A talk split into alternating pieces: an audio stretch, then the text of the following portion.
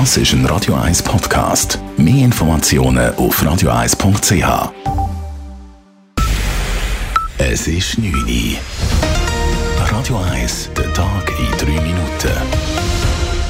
Mit dem Dave Burkhardt.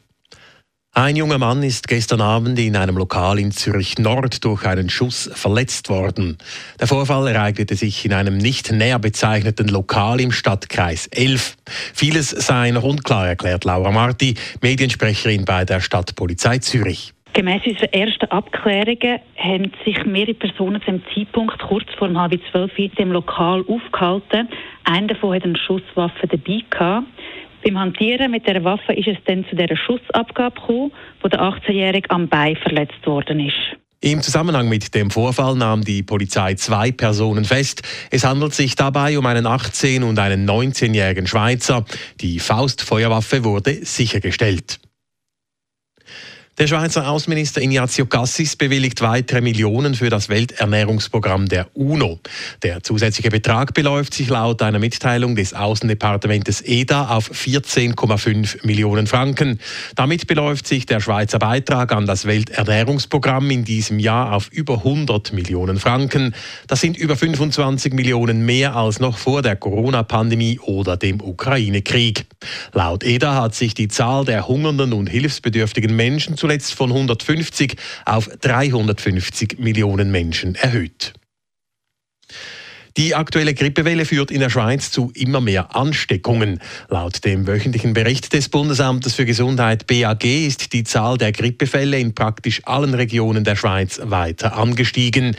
Besonders viele Fälle gibt es zurzeit im Aargau, Solothurn und den beiden Basel. Besonders betroffen sind Kinder im Alter zwischen 5 und 14 Jahren.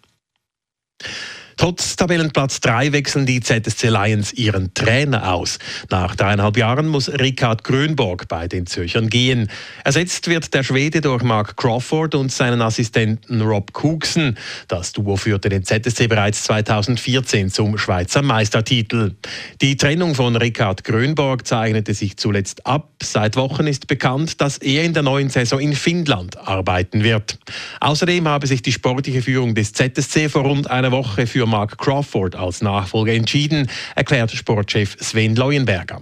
Und da haben wir uns eigentlich müssen überlegen, was ist jetzt besser, mit dem Richard Grönberg weiterzufahren oder eben gerade jetzt schon den Wechsel zu machen. Und ich sage jetzt mal, die letzten paar Auftritte von der Mannschaft haben dann sicher auch noch dazu bewogen. Aber ich glaube, der Grundsatzentscheid war, dass man gesagt hat, man will jetzt schon mit dem neuen Trainergespann anfangen und nicht erst eigentlich im äh, Frühling.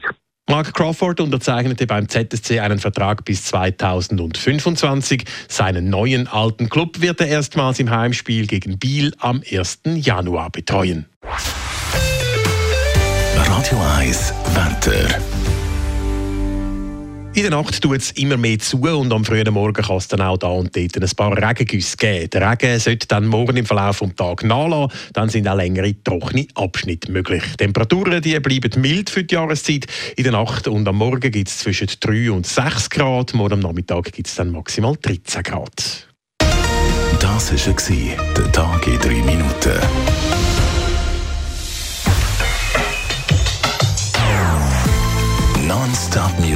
Auf Radio 1. Bei uns klingt Musik einfach besser. Non-Stop. Radio 1.